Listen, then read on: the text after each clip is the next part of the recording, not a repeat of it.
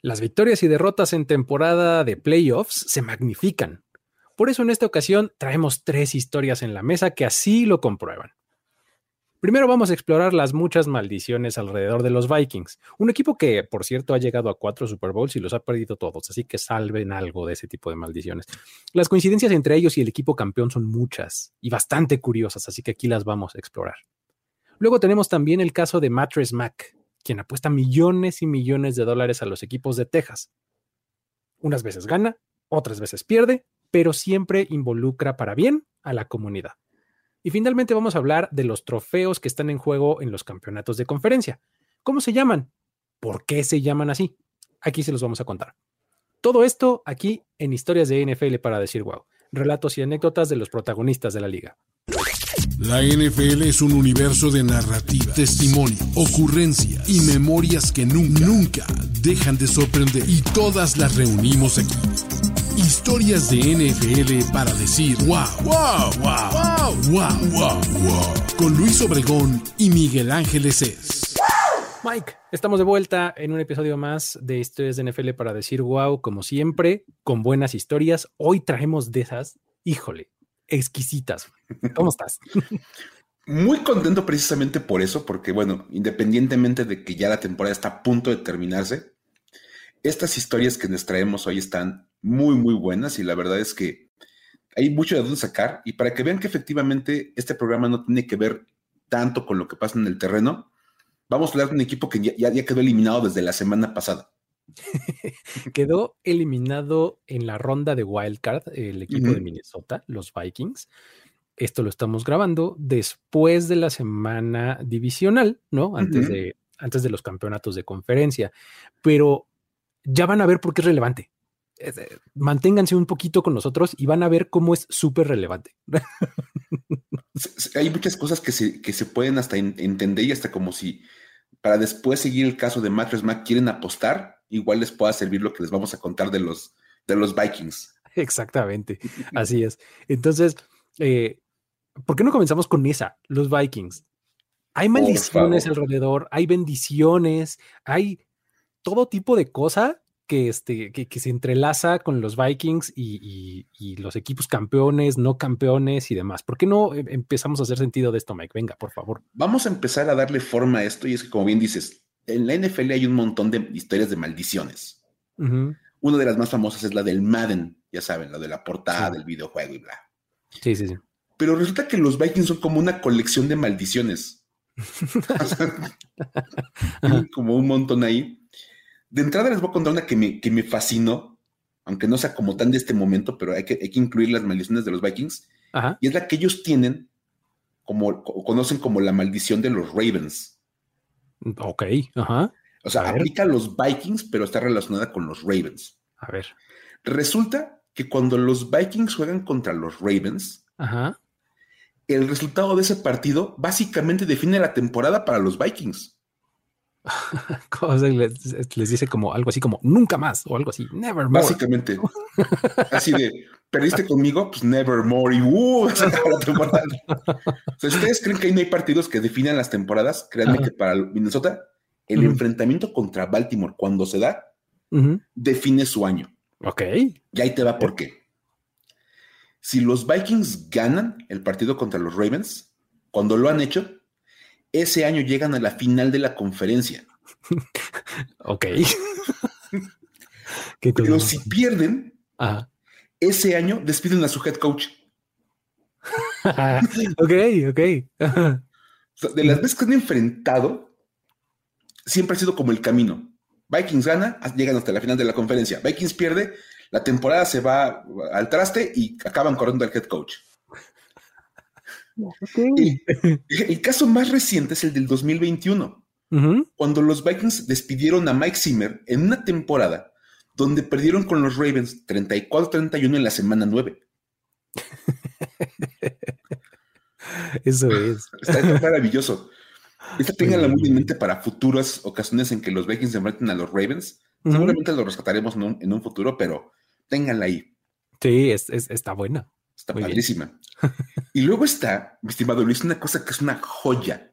Ajá. auténtica del folclore y las, leyendas urbanas de la NFL. Y no sé por qué no hemos hablado tanto de esto, conocido como la maldición de Kirk Cousins. La maldición de Kirk Cousins. Sí. Imagínense un programa como de los ochentas. En la NFL ha habido muchas cosas, pero nadie habla de la maldición de Kirk Cousins y música dramática de bien, bien, bien. Este está, a ver, es que digo, tenemos, ya mencionaste la de Madden, ¿no? O sea, sales en la portada, eh, te lesionas o tienes pésima temporada o algo por el estilo. La maldición de Kirk Cousins consiste en algo que se remonta a 2016, ¿no? Por ahí. Sí, más o menos. Ok, desde entonces hasta 2022 ninguna franquicia que haya perdido durante la temporada regular contra un equipo comandado por Kirk Cousins a la ofensiva llega al Super Bowl ese año. O sea, me estás diciendo que es casi casi como una condicionante de si quieres ser campeón del NFL, no puedes perder con Kirk Cousins. Abusado y te topes un Kirk Cousins en tu camino, pero tienes que sacar la vuelta. Es como cruzarse un gato negro, este pasar por abajo de una escalera, ah, algo así, ¿no? me encantó cuando empezamos a escuchar de esto, porque dices, ¿de qué me estás hablando? A ver, así de, detente. No, tiene sentido. Ajá, o sea, eh, esto también nos recuerda a la maldición del Manningcast cuando comenzó, ¿no? Claro. Que salías en el Manningcast, siguiente semana perdías o tenías un partido espantoso o lo que sea, ¿no? Ahora está la de Kirk Cousins. A ver, eh, comencemos con el recuento, Mike, venga. Vamos a, a, recontar porque uno dice, ok, ya me la contaron la maldición y está así pero vamos a ver algunos casos. Y tenemos no uno o dos, tenemos un montón de casos donde esto es cierto. Ahí van una lista de equipos famosos que clasificaron a playoffs. Ojo, no, no es de que perdieron con Kirk Cousins y quedaron 3-14. No, no, o sea, es equipos que llegaron a postemporada. Exacto, para que sea relevante la maldición, tienes que haber llegado a playoffs, pensado que tenías posibilidades de, ganar el Super Bowl y ¡pum! Te puedo decir, este año, por ejemplo, me acuerdo, Washington perdió con Minnesota. Pero Washington ni siquiera pasó a la postemporada, entonces, pues la maldición de Kirk Cousins, pues como que no se siente tan interesante. Por ejemplo, los Giants de 2016, que quedaron 11-5, ¿sale? Ellos perdieron con Kirk Cousins en la semana 3, pero eran los Redskins de Kirk Cousins. Ok, ok, ajá. Por eso decimos un equipo comandado por Kirk Cousins. Exacto, ajá. Pierden con los Redskins y caen en la ronda de wildcards contra los Packers. ok, 2016. Bien. Curiosamente, esos mismos Packers del 2016 que acabaron 16 también habían perdido con los Redskins de Kirk Cousins. y ese equipo perdió la final de la conferencia contra los Falcons. Lo recuerdo perfecto, sí, sí, sí. Porque aparte los aplastaron los Falcons. Sí, los Falcons de una paliza. Los Falcons, que por cierto es en el equipo aquel del 28, pero luego hablamos de, ese, tipo de cosas. Ese mismo equipo.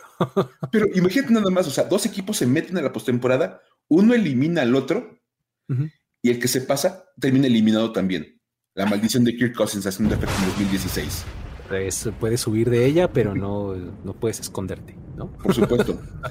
por ejemplo, Luis, hay otra en 2017 en 2017 están los Rams, por ejemplo. Ellos terminan 11-5 esta temporada. Perdieron en la semana 2 contra los Redskins, también de Kirk Cousins. ese era el último año de, Cousins en ese equipo. Entraron a playoffs siendo el tercer sembrado y pierden también contra los Falcons en la ronda de comodines.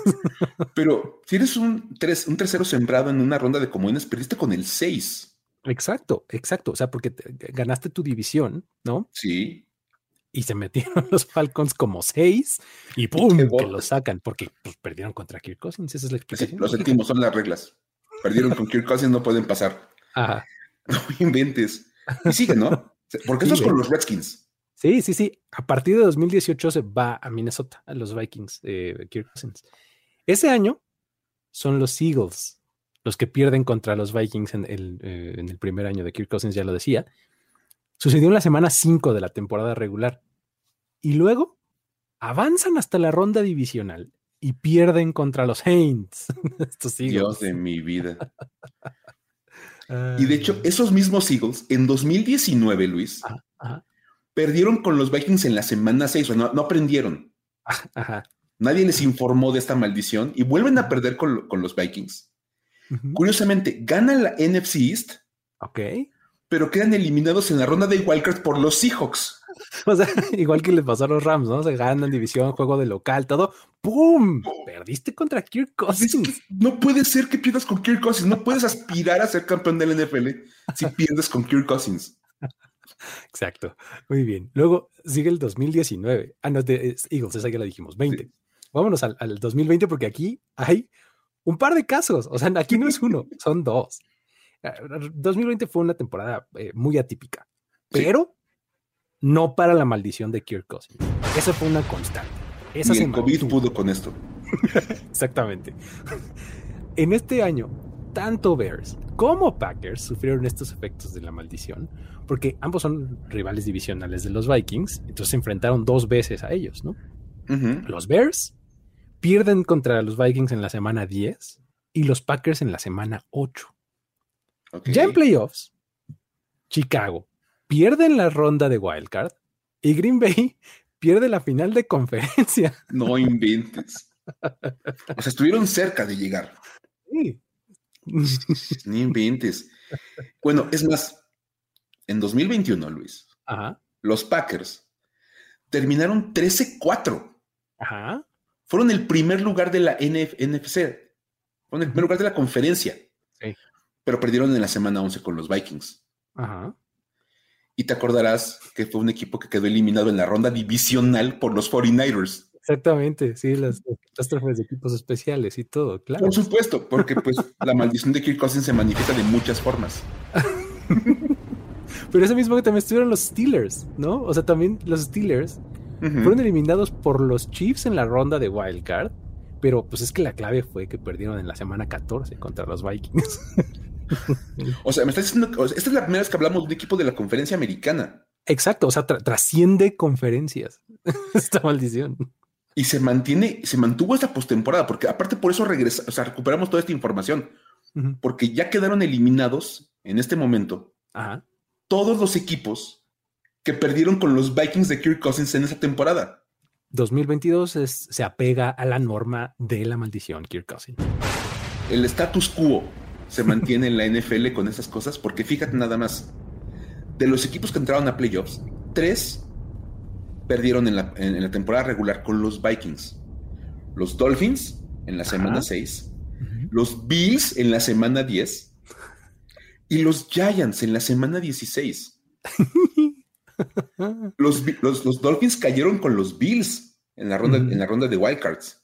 Entonces, cuando uno pregunta, oye, ¿qué le pasó a Miami? Se veían tan bien. Perdieron con Kirk Cousins. Pues es que perdieron contra Kirk Cousins. Ahí está, ya no le busquen más. La lesión de tu, no, no, no, la lesión de tu no importa. Perdieron con Kirk Cousins. Esto explica todo. Muy bien. Los Giants, bueno, no, no, cayeron, fueron simplemente borrados por los Eagles en la aplastados. Pero así descomunal. Ajá.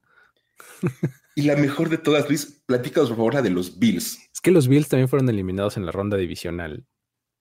Eh, digo, perdieron contra Kirk Cousins, como ya lo decías, pero la cosa más increíble del asunto es que este partido, el, que disputaron contra, contra Miami, iban 27 a 10 en el tercer cuarto. Ah, contra los Vikings, ¿no? Exactamente, contra los Vikings. ¿Qué dije? No sé. Dijiste Miami perdón, contra, contra los Vikings, exactamente. Iban 27-10 en el tercer cuarto. Ajá. Y en la postemporada fueron eliminados por un marcador de 27 a 10. O sea, de verdad, se les apareció Kirk Cousins como de, ¿dejaste escapar una diferencia de 27-10? Te vas a ir eliminado por marcador de 27 a 10. Ay, imagínate eso. Es una maravilla de verdad, esto es, una, esto es una joya que voy a atesorar a partir de ahora y cada que los Vikings pierdan, voy a eliminar a esos equipos de mi quiniela. decir, no, esos no pueden ganar el Super Bowl, ya. Exacto, sí, sí. Ahora sí, habrá que hacer ese seguimiento, justamente porque digo, Kirk Cousins por el momento sigue en los Vikings, pero acuérdense que empezó desde que estaba en Washington. Entonces, si de repente lo ven en otro equipo, eh, síganle la pista. sí, claro. Y, y, lo mejor, fíjate, ahora, ya decíamos, si tú pierdes con Kirk Cousins, no puedes ganar el Super Bowl. Ok. Pero hay una bendición. en todo esto. A ver. Para los equipos que logran vencer a Kirk Cousins, Ajá. uno de ellos, dice la profecía, terminará siendo campeón. El elegido. Habrá un elegido. Si logras vencer la maldición de Kirk Cousins, Ajá. tu premio puede ser el trofeo Lombardi. Ok. A ver. Porque resulta que en los últimos cinco años, Ajá. uno de los equipos que vence a Minnesota en la temporada regular termina ganando el Super Bowl. Ay, no puede ser. Lo cual no tenía ningún tipo de sentido hasta que lo piensas y dices, oh, tiene sentido. Exacto. Así cuando te lo dicen de esa manera dices, ¿Qué? ay, ¿eso qué? Pero a ver, en 2017, los Eagles vencieron dos veces a Washington, el equipo que donde jugaba Kirk Cousins, Ajá. y terminaron ganando el Super Bowl, aquel año del Philly Special. Exacto. Ajá. Llevaban el impulso de haber derrotado a Kirk Cousins. Muy bien. Nada más. Luego, en 2018, los Patriots derrotaron a los Vikings de Cousins en la semana 13 y fueron campeones. claro. Ajá. Después, en 2019, los Chiefs fueron el equipo que derrotó a los Vikings en la semana 9 y terminaron campeones. Ajá. En 2020, el equipo que venció a los Vikings y llegó al Super Bowl fueron los Buccaneers. Ujú. Y en 2021, los Rams vencieron a los Vikings en la semana 16, Ujú. que te acuerdas que entraron como con muchas dudas al final porque no, como que no cuajaban. Sí, sí, claro. La bendición la recibieron venciendo a Kirk Cousins como de ya, pueden seguir adelante. O sea, básicamente lo que pasa es, si tú tienes en tu calendario como equipo de NFL un equipo liderado por Kirk Cousins, abusado. Hay que circularlo. Así, márcalo, este, ponle mucha atención, porque casi, casi que depende de eso tu éxito o tu fracaso eh, al final del año, ¿no? Por supuesto. O sea, no, no importa todo lo demás, tienes que ganarle al equipo de Kirk Cousins. Exacto. Uf. Y este año, Luis, por eso decíamos que como para los que quieren hacer apuestas, Ajá. de los cuatro finalistas que quedan en este, en este momento, hay un equipo que derrotó a Minnesota en la temporada 2022. Los Philadelphia Eagles. Uh, bien ahí. y además le dieron una paliza temprano en la temporada a los Por Vikings. supuesto. Entonces dices, si alguien quiere como hablar del equipo del destino, los Eagles pudieran tener a su favor el contar con la bendición de Kirk Cousins. Bien. Eso es todo. Está padrísima esta historia, de verdad. Ay, ahí está. Qué, qué cosa más interesante.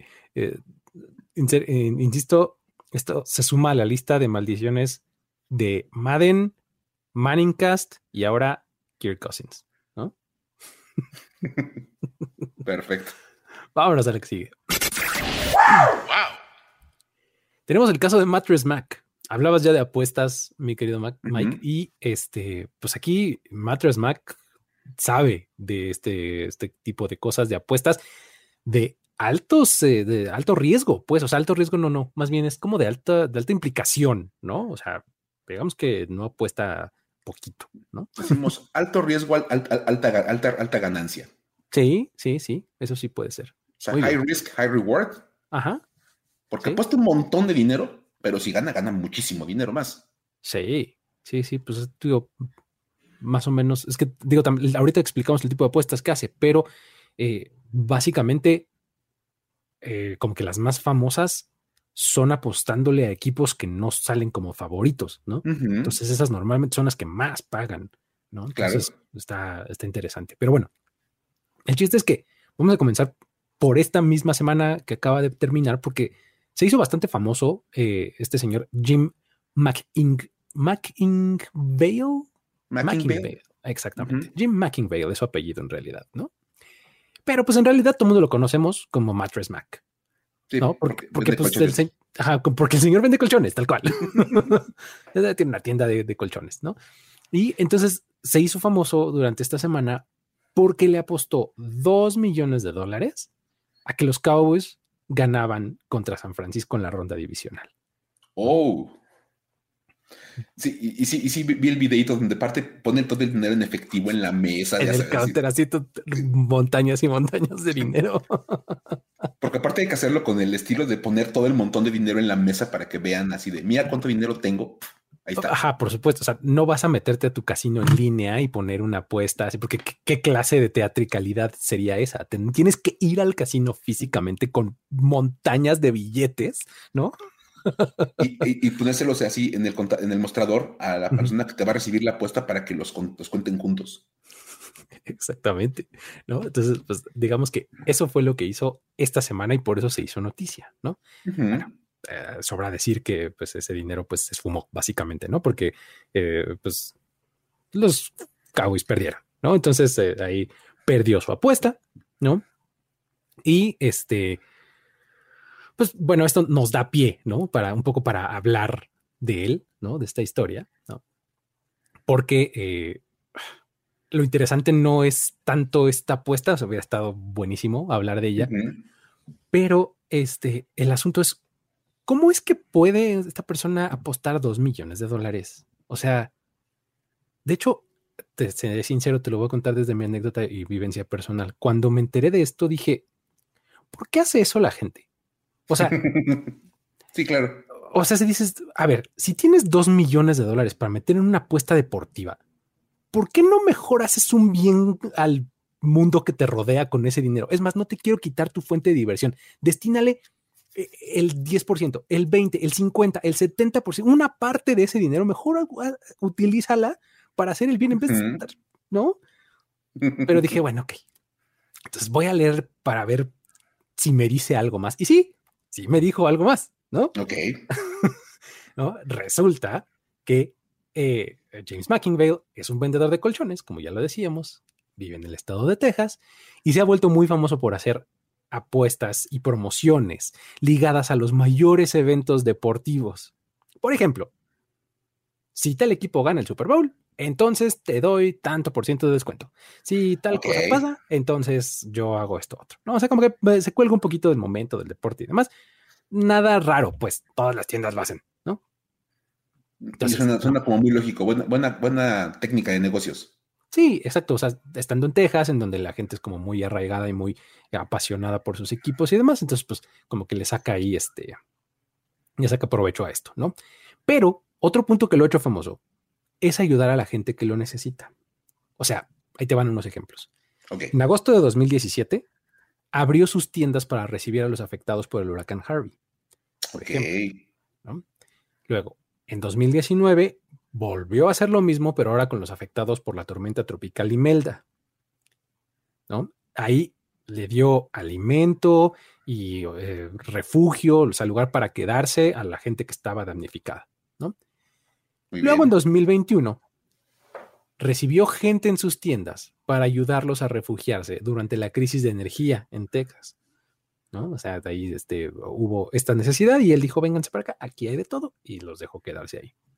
Y en ese mismo año repitió la idea de usar sus tiendas como refugios para los afectados del huracán Ida, ahora en Luisiana, porque sus tiendas están así como por todo el sur, sur, este, poquito, ¿no?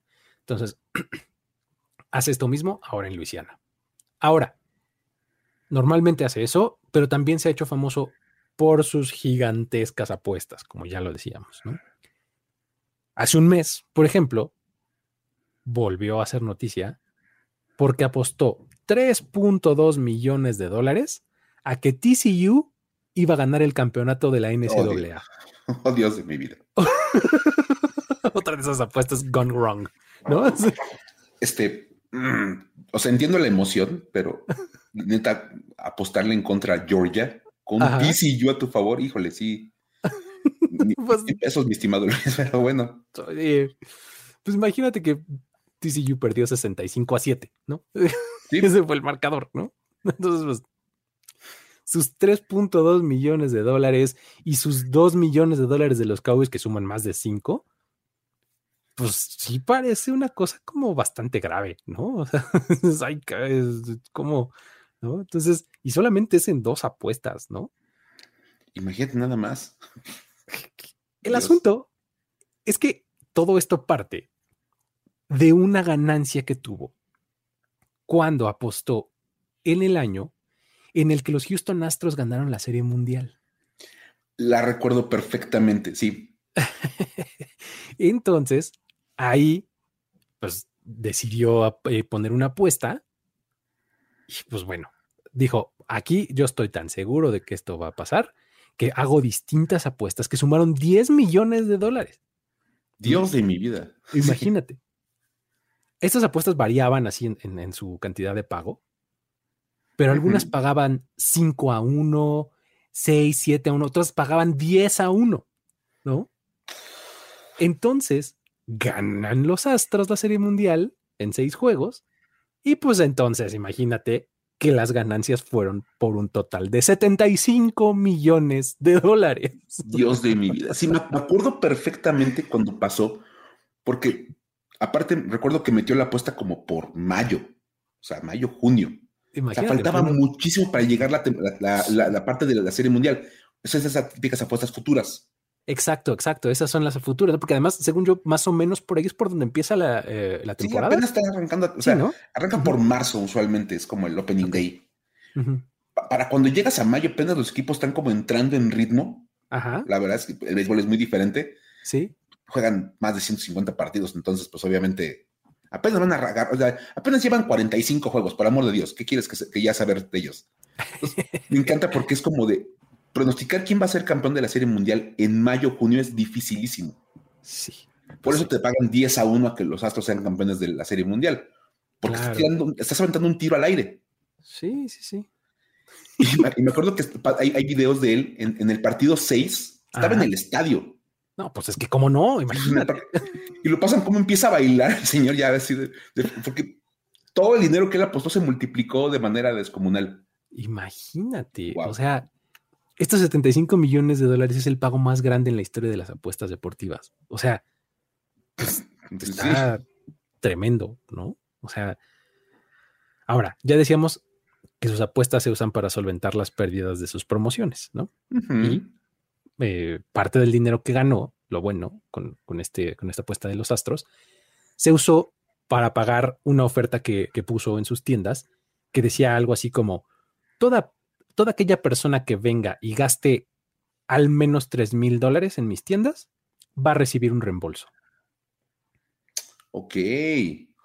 O sea, cuando lo piensas, es una, o sea, cuando lo llevas a la realidad, pues, eh, un, colchón de 3 mil dólares a lo mejor es muy caro, pero si te puedes comprar un colchón y una recámara, por ejemplo, si le llegas fácil a los 3 mil dólares y prácticamente te la está regalando. Sí, me, gusta porque incluso dices, tengo, no sé, soy una familia que tengo tres o cuatro camas en casa, pues renuevo todos los colchones. Renuevo todas, exacto. Y si los Astros ganan la Serie Mundial, me regresa el dinero que me gasté en los colchones. Está increíble. Oye, y como equipo también lo debes de amar porque te genera más afición. Exacto, así todo el mundo. Todo mundo le porras a los astros de vamos, para que me regalen los colchones. Qué bueno, está padrísimo eso sí, está muy, muy bueno, ¿no? Entonces, bueno, eh, ahora, pues, tras su fallida apuesta a favor de los Cowboys, pues decidió usar las redes sociales para hacer lo mismo que muchos aficionados hicieron, ¿no? Que es echarle una pedradita a Dak Prescott. Vamos a decirlo así. Ok. Publicó en sus redes sociales algo así que, que decía como, hey Dak, yo perdí dos millones, pero te tengo un consejo cambia de colchón. Tendrás mejores resultados. Te, puedo vender uno buenísimo para que descanses mejor. Ya ves que además Dak Prescott hace comerciales de colchones. Sí, por supuesto. Sí, como yo tengo una marca mejor acá en mi tienda que puedes cambiar por la que tú usas y vas a ver cómo. No inventes. Gran historia. Dak. ¿no? Me encantas porque de verdad, o sea, es una gran historia la de Batres Mac, porque aparte de que ha prestado ustedes para desastres naturales, acaba regalando básicamente dinero a la gente si las cosas salen bien, porque es una apuesta en la que él gana y la gente también gana por, claro. sus promociones. Está padre, me gusta, me gusta mucho. Sí, y digo, eh, eh, o sea, regresando a mi reflexión que yo hacía de inicio cuando me topé con esta historia, pues te explicas por qué el señor hace lo que hace, ¿no? O sea, si ya se ganó estos 75 millones, válgame Dios, ¿no? Costar 5, pues ya. sí, sí, sí. y, bueno, también dije, qué bueno que ya sé de dónde salió ese dinero y también qué bueno que, quiere involucrar a su comunidad y que lo hace para bien, ¿no? O sea, que les da un beneficio y todo. Pues, está, padre.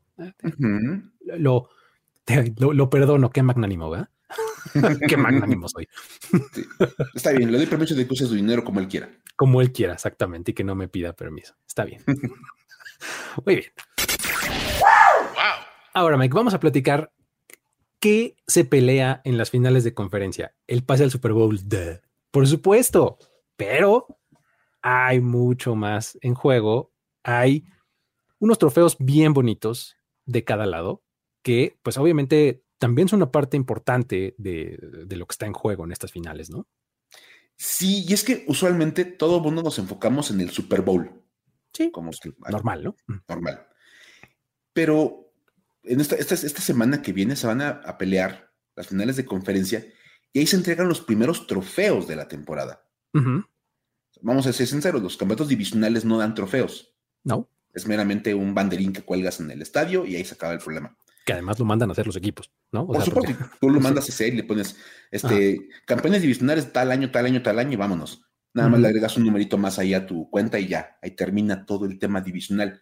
En el tema de, de, los campeonatos de conferencia, sí hay trofeos.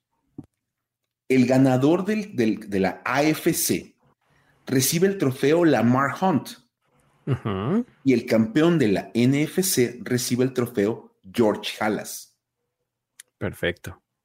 si hay trofeos, tienen nombres y hay que hacer algunos apuntes sobre estos trofeos de campeón porque han evolucionado un poquito a través del tiempo. Primero que nada, hasta 1970, que es el año de la fusión de la liga, cada liga tenía un trofeo de campeón independiente.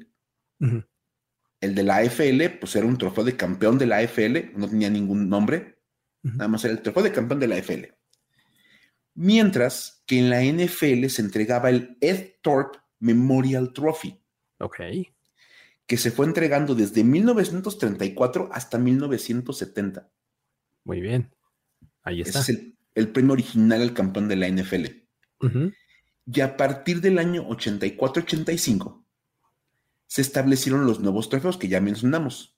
El Lamar Hunt y el George Halas. Bien. De hecho, tú te acordarás de cómo eran los trofeos originales, ¿no? De estos dos. Sí, el, diseño era muy, muy distinto. O sea, básicamente se parecían mucho a un trofeo este, mucho más común. Era pues, una base de madera con el logo de cada una de las conferencias al frente y en la parte de atrás traía la escultura ahí de varios jugadores, ¿no? Y listo. O sea, no eran una pieza de joyería, ni de diseño, ni nada, ¿no? O sea, eh, el asunto es que cuando llega el año 2010, o sea, la temporada 2010-2011, la liga comisiona a Tiffany and Co., que son también los que hacen eh, el trofeo Vince Lombardi, ¿no? Entonces, eh, el de campeón, pues les dicen, oye, pues necesitamos un trofeo que sea mucho más icónico, necesitamos algo eh, diferente, ¿no? Entonces, buscan hacerlo mucho más relevante con eso, lo comisionan y entonces el resultado es un trofeo plateado que, que delinea la forma de un balón de fútbol digamos que el puro contorno, ¿no? O sea, está como vacío del centro, eh, pero pues sí hace un poco de eco con el trofeo Vince Lombardi, ¿no? Que es el que se entrega al campeón del Super Bowl. Ya eh, es mucho más apegado en la línea de diseño, ¿no? Básicamente. Sí, sí, Digamos que cuando menos como que va más en la línea de joyería del, Super Bowl, ¿no? Como de, se parece más en el diseño y en la forma y todo. Sí, sí tiene como más, más relación. Ahora, es en este momento cuando entonces los trofeos reciben el nombre de dos integrantes que son fundamentales en la historia de la liga. O sea, estamos hablando de más de 100 años de historia y estos dos personajes son fundamentales. No podrías contar la historia de la NFL sin estos dos nombres. El primero es George Halas. Venga, Mike, cuéntanos de él. Te puedo contar de George Halas. De entrada, él nació el 12 de febrero de 1895. Es una de esas figuras de la parte inicial de la liga apodado Papa Bear o Mr. Everything, porque fue jugador, fue coach y fue dueño. Y a veces hacía dos labores como al mismo tiempo, o sea, era coach y jugador al mismo tiempo y cosas por el estilo. Por eso era Mr. Everything. Claro. Hacía como de todo un poquito. Él en 1920 se vuelve uno de los fundadores de la American Professional Football Association. Ok que es lo que ahora conocemos como NFL. Es uno de los socios fundadores de la liga. Bien. George Nada más. Un dato curiosísimo que es que él jugaba fútbol americano a nivel colegial y como jugador, él fue el jugador más valioso del quinto Rose Bowl de la historia. O sea, estamos hablando realmente de un tipo que ha estado presente desde el mero, mero principio del deporte, ¿no? Por supuesto, o sea, él vio el primer Rose Bowl, él jugó en el quinto y fue el jugador más valioso del quinto Rose Bowl. Bien. Para hablar de todo lo que él tenía, ¿no? Como de historia.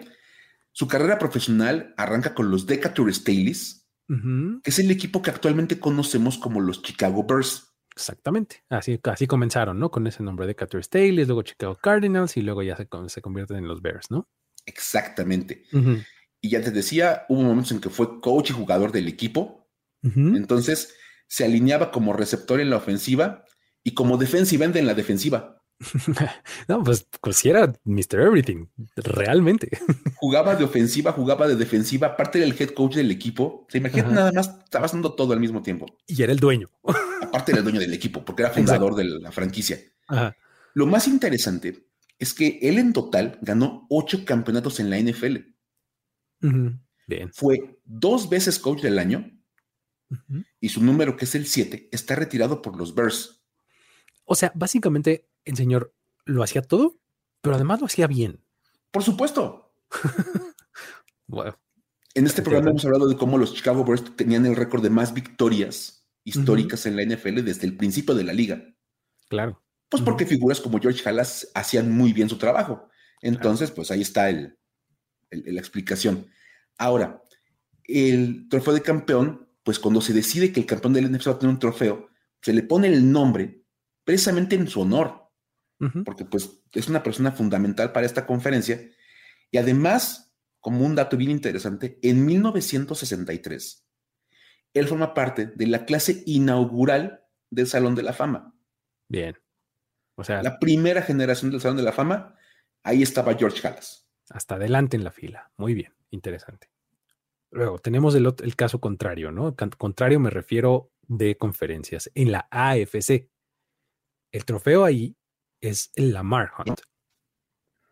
Lamar Hunt es un tipo que nació el 2 de agosto de 1932 y él fue el ejecutivo encargado de promover deportes en general en Estados Unidos, principalmente, obviamente, el fútbol americano, el fútbol soccer y el tenis. De hecho, él es como tan aficionado y tan promotor y tan entusiasta de los deportes que él fue el fundador de la MLS, o sea, la Major League Soccer, la liga profesional de fútbol soccer en Estados Unidos, creación de Lamar Hunt, ¿no? Y además también de su predecesora, o sea, de la North American Soccer League, ¿no? Este, que, que estaba antes de la MLS, pues, él, él fundó eh, estas dos ligas, ¿no? Fundó también el World Championship Tennis, ¿no? Que es un torneo importante en Estados Unidos, profesional. Y pues fue el fundador principal de la AFL, de esta liga que compitió en los años 60 con la NFL. Así inició esta, eh, esta conferencia que hoy conocemos, inició como una liga en los 60 y Lamar Hunt fue uno de los locos que intentó desafiar al establishment, ¿no? Este, y crear una liga propia. Como dueño de los equipos, de algunos equipos, podemos mencionar, por ejemplo, a los Kansas City Chiefs, ¿no? Él fundó a los Chiefs en la AFL y también a los Kansas City Wizards en la MLS. Ok. Además de que fue el dueño del Columbus Crew y del FC Dallas, ¿no? Entonces, todos estos deportes, el tipo de verdad es un apasionado de los deportes, ¿no? Entonces, eh, realmente le interesa que en la ciudad en la que está y el entorno en el que se desenvuelve haya deportes profesionales. Además, Hunt fue una de las piezas cruciales para la fusión entre la NFL y la AFL. O sea, esta fusión que se da en el año del 70, pues es prácticamente negociada en muy buena parte del lado de la, de la liga americana en ese entonces eh, por Lamar Hunt.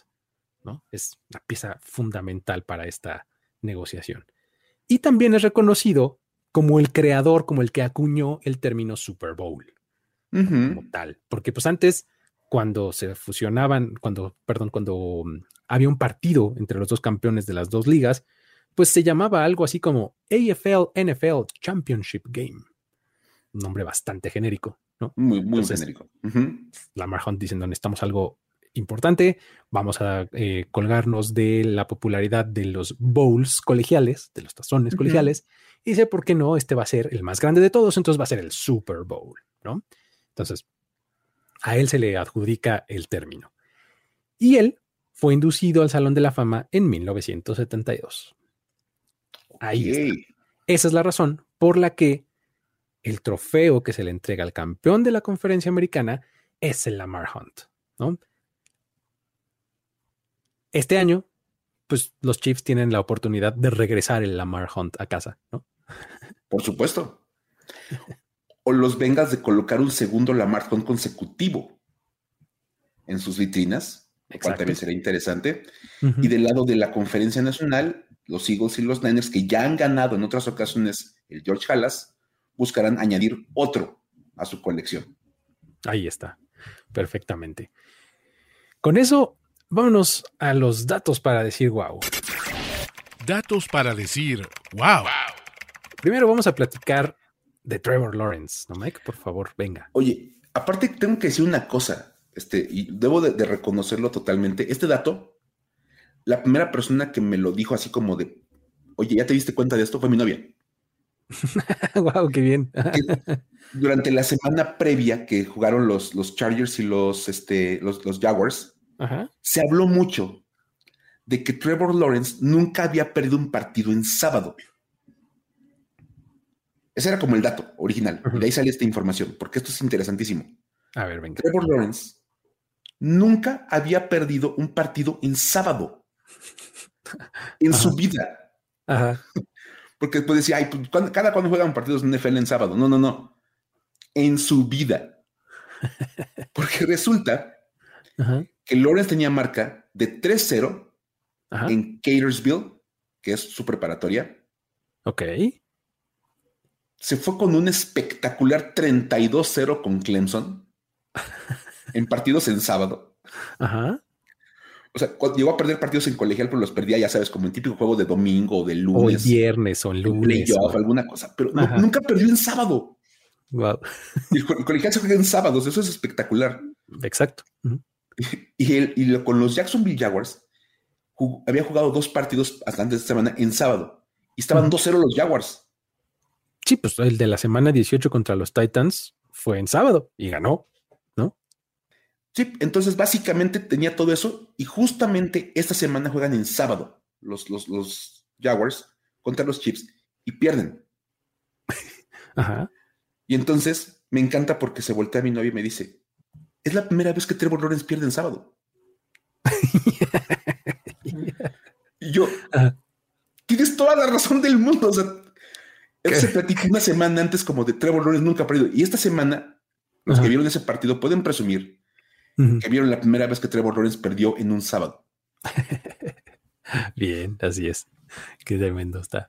Ahora, está también el dominio total de la defensiva de los 49ers. Este también es un muy buen dato, porque pues realmente esta defensiva ha sido crucial para la racha de 12 victorias que ahorita tiene el equipo de San Francisco y aquí, hay algunas pruebas, fíjate.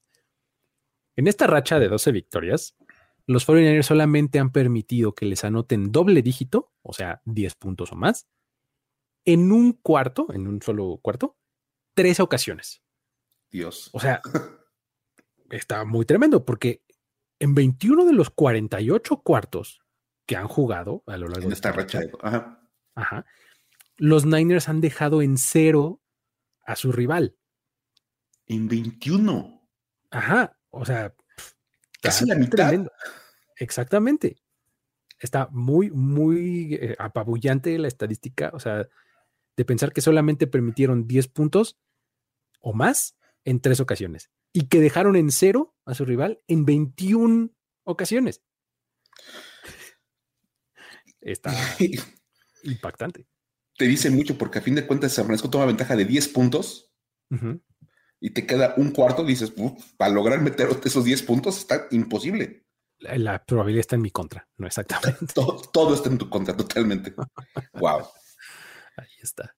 Ahora tenemos también lo de Brett Maher, ¿no? Que tiene que ser algo para decir wow.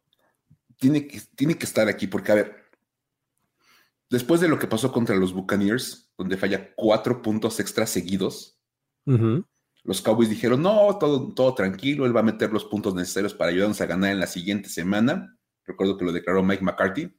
Ajá. Meten el touchdown a los Cowboys y le bloquean la, patada del punto extra. no puedes decir. y me encantó porque aparte dice, es la narración en inglés, dice Greg Olsen, esa balón iba para afuera.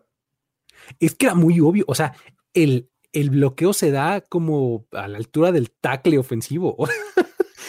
si no se lo bloquean, acaba así como en la esquina o algo, o sea, en la esquina del estadio, me refiero. En de fútbol, eso tío es que de banda, ni qué tío de esquina, una cosa espantosa. Total que ese fue su quinto fallo en intentos de punto extra en los dos juegos de playoffs que tuvo esa temporada. Falló cinco puntos extra. Sí, hijo. Esos cinco fallos son la segunda mayor cantidad de eh, errores para un jugador en postemporada de por vida. ok. O sea, en la carrera de los pateadores, solamente hay un jugador que ha fallado más puntos extra en postemporada en su carrera. Ajá. ok, en toda su, carrera. Ajá, wow. Sí. Ajá. O sea, Brett Maher ya lleva cinco en dos partidos. O sea, eso, más lo que pueda sumar en esto de su carrera, se va a sumar. Esos cinco ya son la segunda mayor cantidad. Y lo hizo en dos juegos. El primer lugar, estimado Luis, lo tiene Roy Guerrella, que es el dueño del récord, nada, nada amable, de tener la mayor cantidad de puntos extra fallados en postemporada. o sea, nada muy específico. Porque tiene la marca de seis. Ok. Uno más, ¿no? Uno más.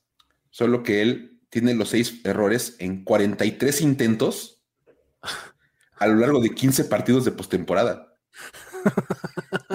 o sea, está a uno de distancia con solo dos juegos. En dos juegos se puso en segundo lugar y está a uno del récord. Un récord que se impuso en 15 partidos. y que le tomó 43 intentos de punto extra a Roy Guerrero llegar a los seis. Sí, no, qué cosa. Nada más por eso hubiéramos querido ver pasar a los Cowboys a la, final, a la final de la conferencia, de veras. un caso espantoso de The Yips, como le dicen, ¿no? O sea, Totalmente. Este, este, asunto. Pero bueno, eh, también tenemos lo hecho por Travis Kelsey, que francamente es histórico en un montón de niveles. O sea, por ejemplo, tenemos el hecho de que en el partido ante los Jaguars, que, eh, Kelsey hizo pues varias cosas que lo metieron a los libros de historia. Primero que nada, en la primera mitad del encuentro tuvo 10 recepciones con dos touchdowns. O sea, es que sí fue una cosa apabullante, ¿no? Esta es la tercera vez que logra estas marcas en un partido de postemporada. Ningún jugador en la historia ha logrado eso en más de un juego. Imagínate, le lleva tres, ¿no? Y nadie había logrado esto más, de una vez. Luego, también en este partido, rebasó a Michael Irving como el cuarto jugador con más yardas por recepción en la postemporada. A Michael Irving. Exactamente. Estamos hablando de que solamente está por detrás de Jerry Rice, Julian Edelman y Rob Gronkowski. O sea, wow. A ver, este, para dimensionarlo, estamos hablando de probablemente el mejor receptor de la historia de la liga, Jerry Rice, y dos tipos como Julian Edelman y Rob Gronkowski que vivían en postemporada. Año tras año jugaban postemporada, claro. Y Exactamente, y no uno, sino varios juegos, ¿no? Sí, por supuesto. O sea, su, volumen de producción es, muy elevado porque tienen un volumen de partidos muy grande. Exactamente. Y además eran muy buenos. Entonces, imagínate que ya a estas alturas, a estas consideraciones, está Travis Kelsey, ¿no? Está impresionante, de verdad. Tremendo. Pero bueno, Así es como llegamos al final de esta edición de Historias de NFL para decir wow, con muy buenas historias el día de hoy, buenos datos para decir wow. Y pues bueno, con eso eh, no, no, no, podemos dejar nada más, Mike, de recordarles el, asunto del Super Bowl Challenge. ¿Tú cómo vas en el tuyo? ¿Cómo vas con tu bracket? Eh, ya está complicado que lleves un bracket perfecto para estas alturas, ¿no? No, no, no. Yo desde la semana de, de Wildcard fallé en uno. Este, Yo he ido con Tampa Bay y esta semana volví a tener un error. Yo había ido con los Bills en el partido contra, contra los Bengals, porque de verdad yo no, yo no estaba consciente de la maldición de Kirk Cousins. Ese es el asunto. Soy una de las víctimas de la, maldición de Kirk Cousins. De haber sabido, hubiera puesto Bengals y, nada más tendría un solo rol en mi bracket. Pero no, no, no, no, hicimos este programa una semana antes y eso perjudicó mi bracket. Y eso me, me muy molesto, de verdad. Ay, no puede ser. Sí, qué horror. ¿Tú cómo vas, Luis? Pero, este, no, yo muy mal. O sea, yo fallé, creo que dos en la semana de Wildcard. Este, sí, porque yo, había puesto que ganaban los Vikings y que ganaba Tampa Bay. Ok. Y luego para la semana divisional también puse que ganaba Buffalo. Este, y o sea, ya con esos tres errores, pues ya todo se echó a perder. Pero pues todavía nos queda una semana. Así que este, pues ahí todavía tenemos la ventaja en este Super Bowl Challenge de hacer estos ajustes. O sea, no es como que te equivocas y ya quedaste fuera, sino que te, te vuelven a dar la oportunidad de, bueno, ahora dime de estos, quién es el que crees que va a pasar, ¿no? Entonces, sí, por supuesto. Están los multiplicadores y demás que le dan beneficio a los que acertaron desde el inicio, ¿no? Entonces, pues bueno, ya ajustaré mis picks para eh, los que van a disputar el Super Bowl, que desde mi punto de vista van a ser Cincinnati y Filadelfia. ¿Tú qué opinas?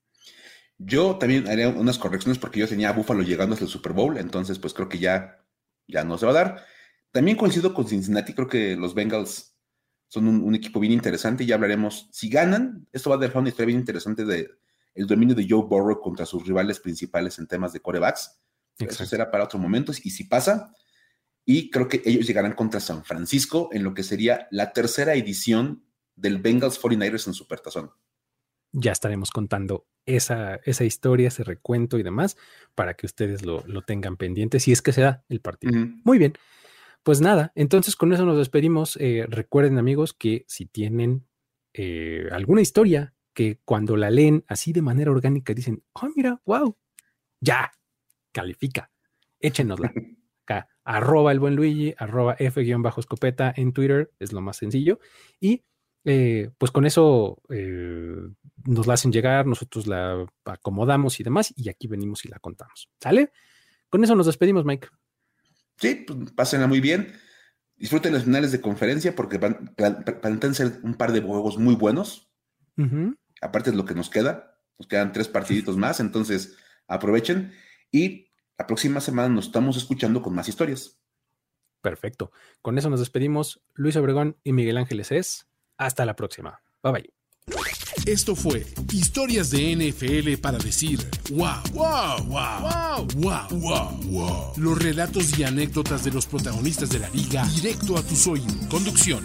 Luis Obregón y Miguel Ángeles es. Voz en off y diseño de audio Antonio Sempe. Una producción de primero y diez para NFL. Okay, round two. Name something that's not boring. laundry? Ooh, a book club. Computer solitaire, huh? Ah, oh, sorry, we were looking for Chumba Casino. That's right. ChumbaCasino.com has over 100 casino style games. Join today and play for free for your chance to redeem some serious prizes. ChumbaCasino.com. No purchase necessary. Full prohibited by law. 18 plus terms and conditions apply. See website for details.